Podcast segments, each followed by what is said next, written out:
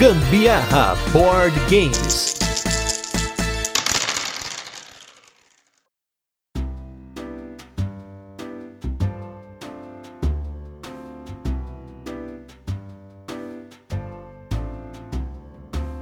Fala galera, beleza? Aqui é Gustavo Lopes. Eu sou a Carol Guzmão e esse é mais um episódio do Gambiarra Board Games, o seu podcast sobre jogos de tabuleiro que faz parte da família de podcasts Papo de Louco. E nesse 62º episódio de resenhas e curiosidades, a gente vai com mais um jogo do Bruno Catala, o terceiro nos últimos dois meses. Dessa vez um jogo no qual somos jardineiros construindo os lendários jardins suspensos da Babilônia em Ishtar, Gardens of Babylon.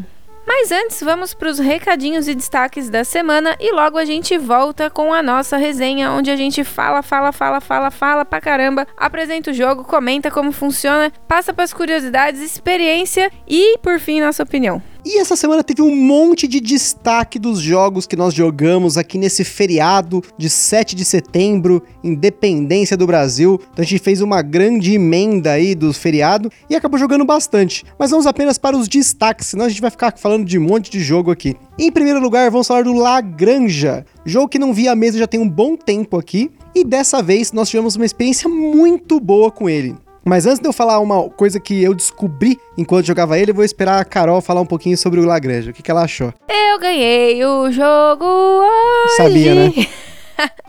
não foi tão diferente. A... Dois pontos apenas não, de diferença, é, não teve tanta constar. diferença assim de, de pontos, porém ganhei com dois pontos maravilhosos, digníssimos a mais. E olha só, Dessa vez a gente jogou o Lagranja tão bem porque, apesar da Carol não admitir, o Lagranja é muito, mas muito parecido com o seu irmão mais velho, Agra. Nossa, se a gente começar a falar aqui das semelhanças Ai. entre o Lagrange e o Agra. Lá vem. Eu vou deixar isso para quando a gente for fazer um cast sobre o Lagrange. Então, só queria deixar isso aí que o Lagrange é o irmão mais novo aí do Agra, com o dedo aí não apenas do Mike Keller, né? Então, no, por conta disso, talvez ele tenha sido um pouco freado, porque no Agra é o Mike Keller sem freios. Outra experiência que a gente teve essa semana também foi o Isle of Sky, um jogo leve aí do meu designer favorito Alexander Pfister. Também já fazia tempo que a gente não jogava ele, a última vez que a gente jogou faz uns 3, 4 meses por aí. E como sempre, é muito bom esse jogo, perdendo ou ganhando, eu sempre gosto de jogar porque cada jogo é de um jeito. Assim, como eu sempre falo, o Alexander Pfister ele sabe muito bem fazer formas do jogo ser variável, né? E nesse jogo você tem as janelas de pontuação ali que, putz, sensacional. Mesmo que eu tenha perdido aí de uma forma bem grotesca, né? Porque a Carol fez sei lá quantos pontos na minha frente, mas é sempre muito bom jogar Eye of Sky. Gente, é que vocês vão ver. O próximo jogo eu também ganhei. Puta que pariu, é verdade, né?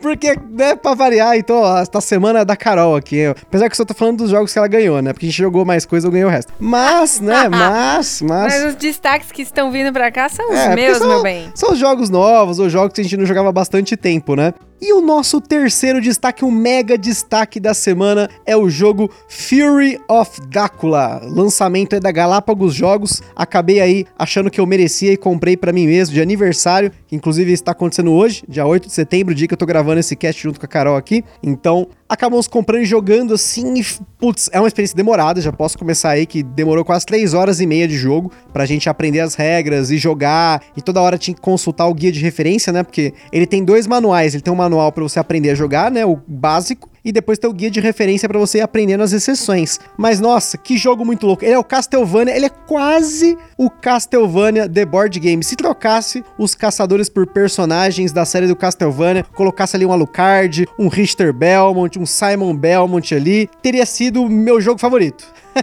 Porque eu amo a série Castlevania, sempre quis que tivesse um jogo de tabuleiro dessa série, especialmente aí do Symphony of the Night, que é o jogo que eu mais gosto da série, mas eu perdi para o Drácula, assim, nos últimos momentos, Carol de Drácula e eu jogando com quatro caçadores. Assim, gente, é um jogo super apertado, mas parece que tem hora que ele vai acabar, mas aí tem aquele negocinho ali. Gente, emocionante, extremamente emocionante. Ainda mais porque a Carol foi um ótimo Drácula. Obrigada. Não tenho mais nada o que dizer, porque realmente eu fui um ótimo Drácula. Então é, é, isso aí. Foi uma partida bem emocionante, teve momentos ali que eu achei que eu ia derrotar o Drácula, aí o Drácula conseguia né, fazer aquele movimento do finalzinho Pum, e fugia. Virou um morcego. Virou um morcego, saiu correndo, perdi o rastro do Drácula ali. Enfim, a gente vai jogar mais vezes, obviamente, especialmente com mais pessoas, né? Acho que a, a grande farra desse jogo é você ter uma experiência épica compartilhada, mas em tempos de corona é complicado ainda a gente fazer essas jogatinas. Então, por hora a gente só jogou um contra um. E agora vamos para a resenha retrô, nosso review retrô da semana, que é com o jogo Alhambra.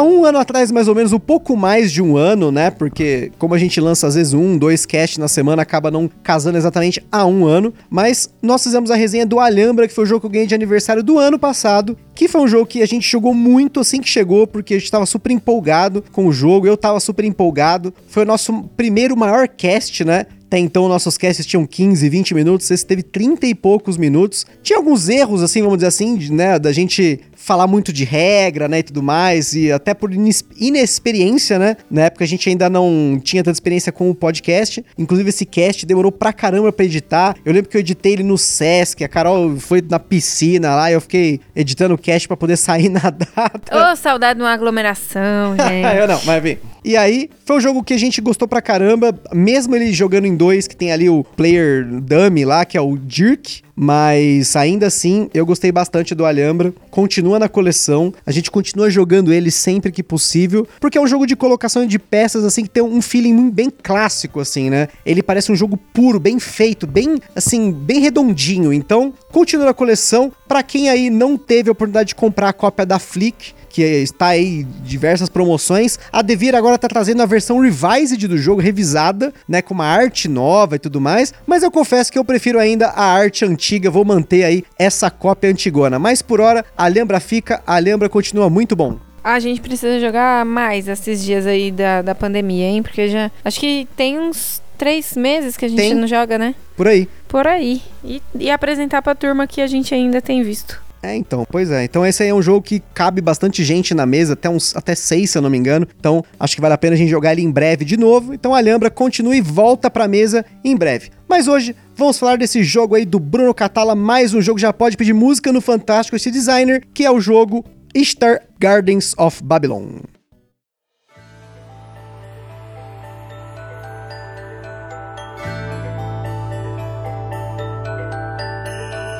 Easter é um jogo para 2 a 4 jogadores lançado aqui no Brasil pela Buró Brasil, com partidas com média de 50 minutos, independentemente do número de jogadores, segundo nossas estatísticas de jogatinas entre 2 e 4 jogadores.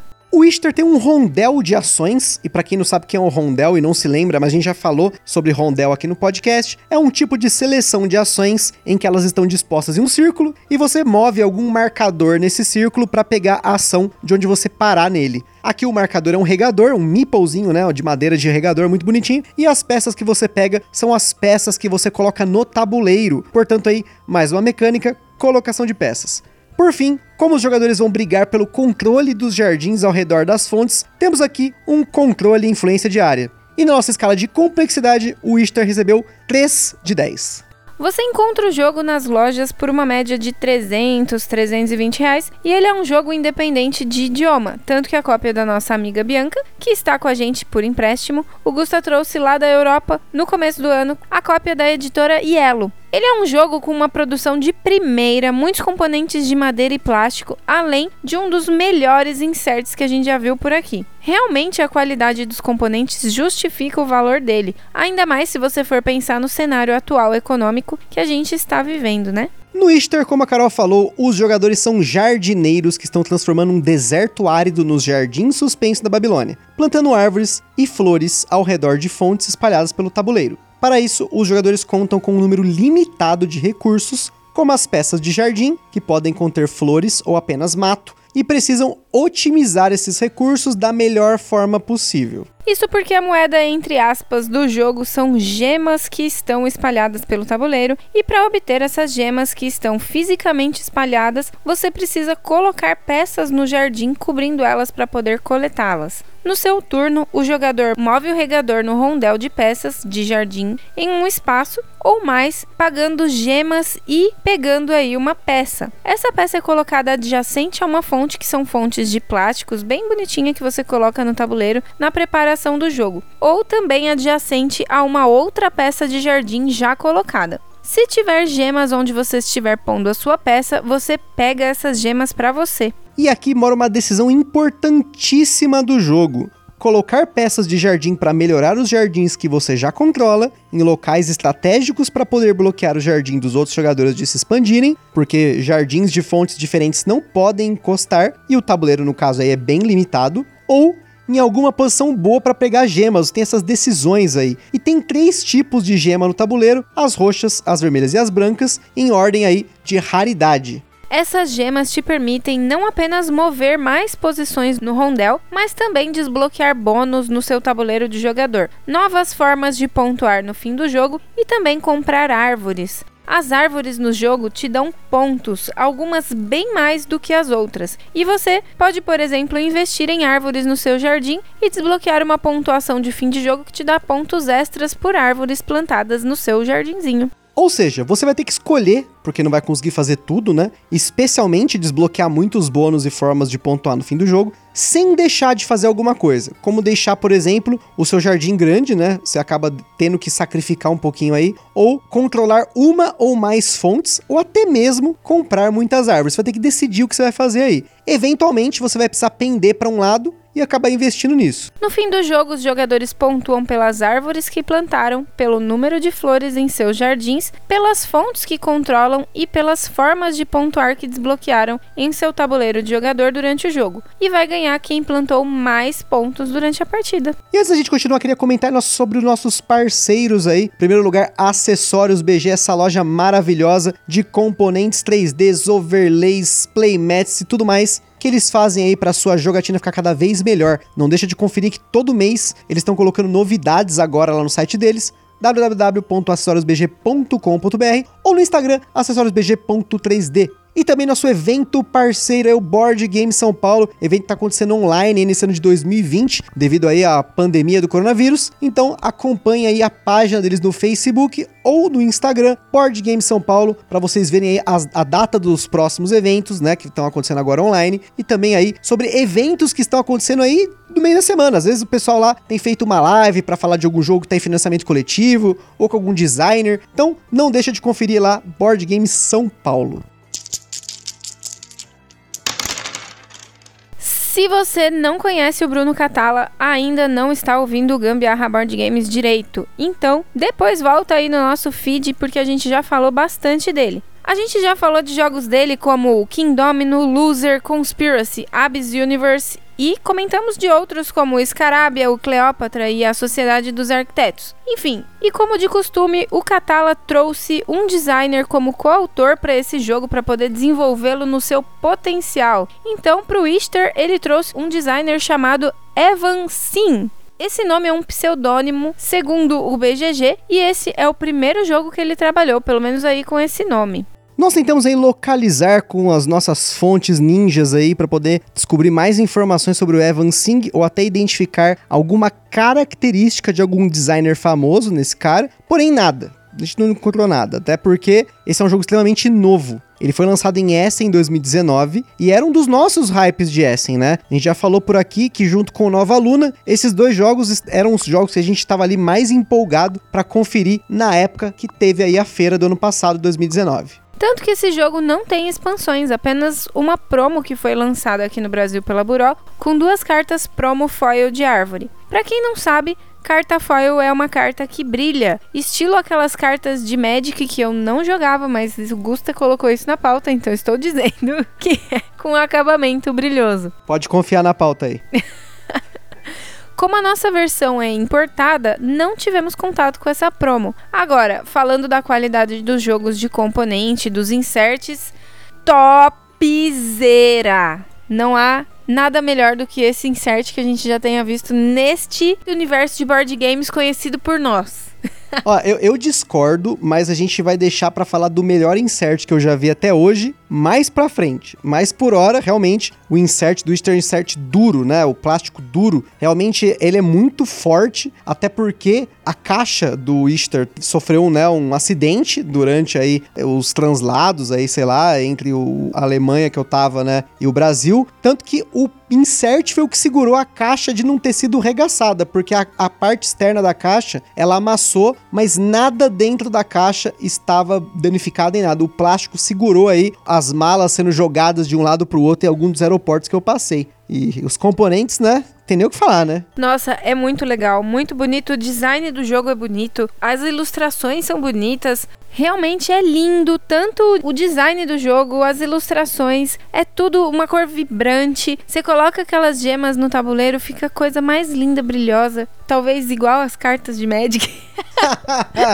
nada a ver, nada a ver. A carta de Magic é foil, não tem nada ah, a ver com os É componentes. foil, isso. Viaja, mas enfim. A Yellow lá fora, ela fez um lançamento gigante do Easter lá na Europa, com um evento de lançamento que, inclusive, segundo aí uma entrevista com o Catala, foi a primeira vez que um jogo dele teve um lançamento tão grande, com tanta gente. Segundo o Catala também, assim como o Five Tribes ele partiu do jogo Mancala, né, como ponto de partida para fazer algo moderno, aqui no Easter ele partiu do jogo japonês Go, eu não conheço muito de Go para poder falar com propriedade, mas a explicação dele é que você começa com um tabuleiro vazio e vai construindo algo que fica ali até o fim do jogo, que é um jogo simples, né, com ideias profundas.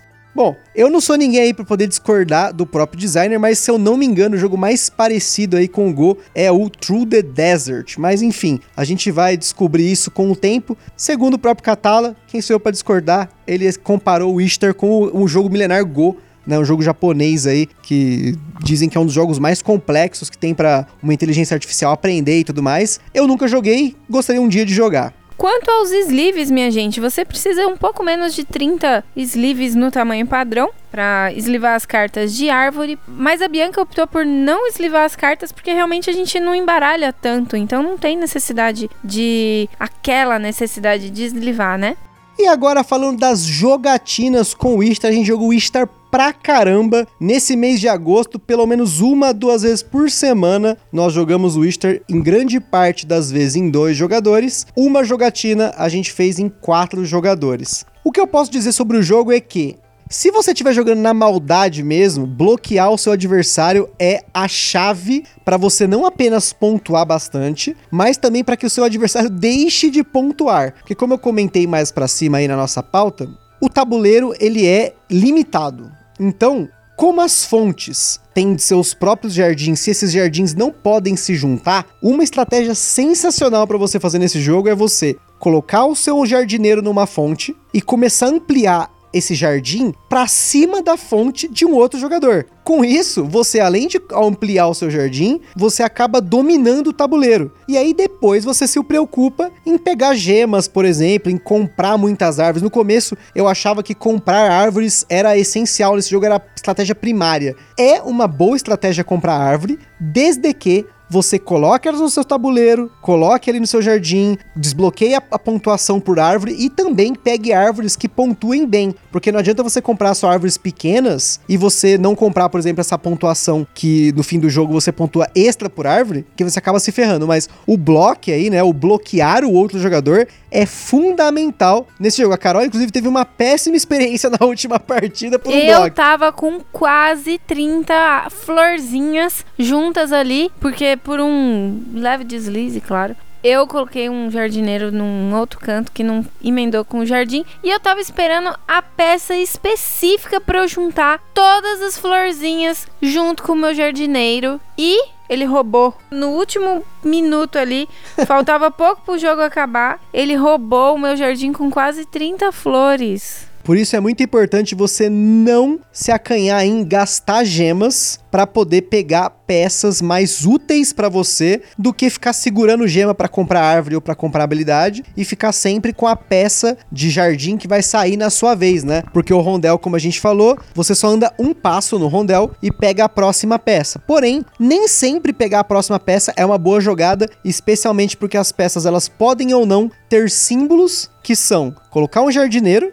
fazer uma habilidade, comprar uma habilidade no caso, ou um dos dois. Então é bem importante, que é o ponto de interrogação, né? Então ele pode fazer um dos dois. É bem importante você ponderar se vale a pena você pegar a gema para gastar nesse rondel. Eu fiz isso algumas vezes nas últimas partidas porque realmente para mim fez muito sentido e acabou que eu ganhei todas as partidas de Easter até agora. Inclusive em quatro jogadores, que foi uma partida um pouco diferente, porque o tabuleiro ficou ainda mais apertado. Se com dois jogadores você usa quatro peças de mapa e já fica um jogo apertado, quando você coloca quatro jogadores são apenas seis peças de mapa. Então aí é um jogo que escala muito bem, ele não demora mais por ter mais jogadores, porém o bloco com mais jogadores é muito maior. Era o tempo todo um tentando pegar o espaço do outro, tentando dominar os jardins, as peças boas que dão mais flores ou as peças para você pegar skills bons. Eu preferiria em dois, porque eu gosto de ter um pouco mais de espaço para respirar porque realmente em quatro jogadores você não tem tanto espaço assim, você não pode cometer muitos erros, né? Em dois jogadores também não, mas em quatro jogadores é pior nesse ponto, você é mais punido, vamos dizer assim, indiretamente, porque os pontos desse jogo tem bastante forma de pontuar, né? Porém, você tem que gerenciar bem essas formas, não você pode acabar o jogo com pouco ponto. Realmente, mas é um jogo independente de eu ter perdido todas as vezes, diga-se de passagem. Ainda assim é um jogo muito bom, muito lindo, muito legal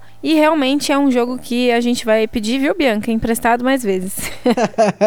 e assim, se vale a pena ou não para você, ele é um jogo leve, tá? Se você for ponderar aí, a gente colocou ele em 3 na nossa escala de complexidade. E hoje, na nossa escala, um 5, 6, 5 e 6 são jogos que para nós têm sido leves. Então, 3 para nós é bastante leve, porém, eu queria compartilhar uma experiência que a gente colocou pessoas que estão começando no hobby para jogar o Easter e para elas pareceu um jogo muito complexo. Foi até engraçado, né? Como foi uma diferença grande para nós, né? Porque para nós ele é um jogo tipo, a gente coloca aqui em fim de noite, teve uma partida que a gente jogou em dois que a gente fez em 25 minutos. Foi a última que nós jogamos, um pouquinho antes dessa resenha. E com eles, né, com pessoas que estavam começando no hobby, era muita complexidade. Você tem que controlar vários sistemas, você tem que pensar qual peça pegar, onde pôr, pego gema, não pego gema, faço árvore, não faço árvore, desbloqueio skill, invisto no jardim, invisto em mais jardins, coloco mais jardineiros, menos jardineiros, enfim. É um número de elementos grande para uma pessoa que não tá acostumada no hobby, então era um jogo grande, vamos dizer assim, um grandioso para uma pessoa que não tá acostumada no hobby. Porém, se você já está inserido no hobby, é um jogo super tranquilo, no mesmo esquema do azul, talvez daí do Dragon Castle. O azul um pouco mais simples, né, que o Easter. O Dragon Castle quase lá. O Easter é um pouquinho mais complexo que eles, mas mais leve que, por exemplo, um Tikal ou um México, enfim. Eu tô comparando com alguns jogos que tem aí, no caso Tikal e México tem controle de área, né? No caso do México tem cerco de área também, mas é outra história. E então, assim, se você curte esse tipo de jogo, é um jogo bonito, um jogo que tem um tabuleiro grande, enche mesa, mas que tenha essa complexidade mais leve leve para você que já joga é sensacional.